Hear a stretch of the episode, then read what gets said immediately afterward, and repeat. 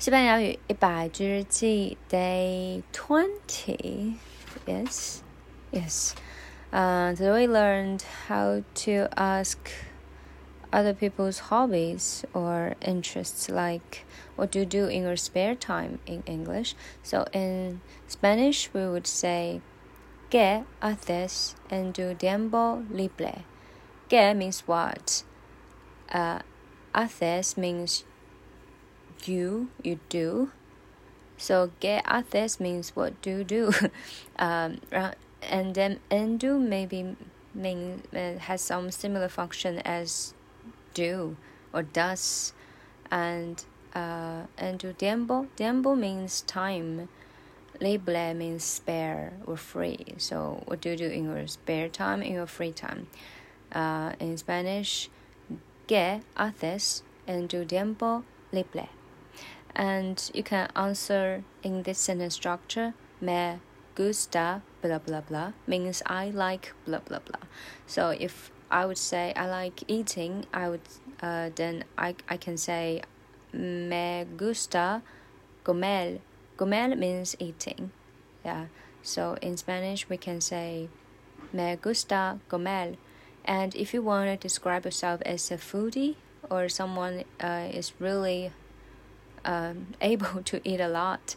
Uh, and for male, we can say them um, gomelon, gomelon, gomelon. And if it, it is a lady, then we can call her gomelona, gome, uh, gomilona, gomilona. Sorry, for for man we would say gomilon, gomilon, gomi, not gomer. Yeah, gourmet means eating, but for a man, a, a foodie, mm, a male foodie, then we can say gomilon. For a lady, then we can call her gomilona, gomilona. Yes, and lastly, we learned how to express your appreciation or your love towards acquaintances, friends, uh, partners, or your family members. Um, so the uh, elementary ones, uh, I like you, I appreciate you. Um, we can say me gustas, me gustas. So it's kind of uh, it's kind of similar with um, me gusta comer, me gusta blah blah. So here uh, we would only say me gustas me gustas.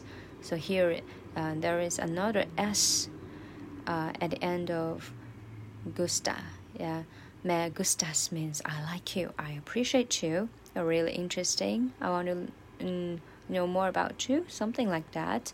You can use this between friends or you know someone you feel um you feel a little bit of affection towards him or her. Mm. And later we can uh, push this a little bit forward, uh, a little bit deeper. Then we can say, de mm, quiero, quiero, de quiero, de quiero.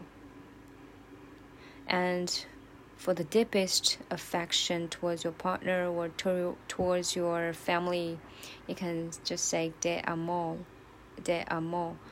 Um, well, the last one may not be used between families. I I'm not sure about this, but the last, uh, the the one before this, um, which is de quiero, can be used between family members or your um, very good friends or your lovers. And the last one is the most formal one, and which is de amor. Yes. Okay. And last but not the least, in the films, we can often hear this expression de quiero, de quiero. Okay, uh, let's sum up a little bit. What do you do in your spare time? ¿Qué haces en tu tiempo libre? I like eating.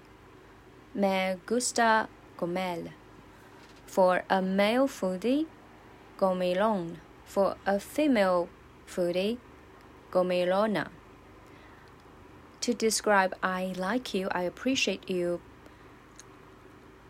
me gustas.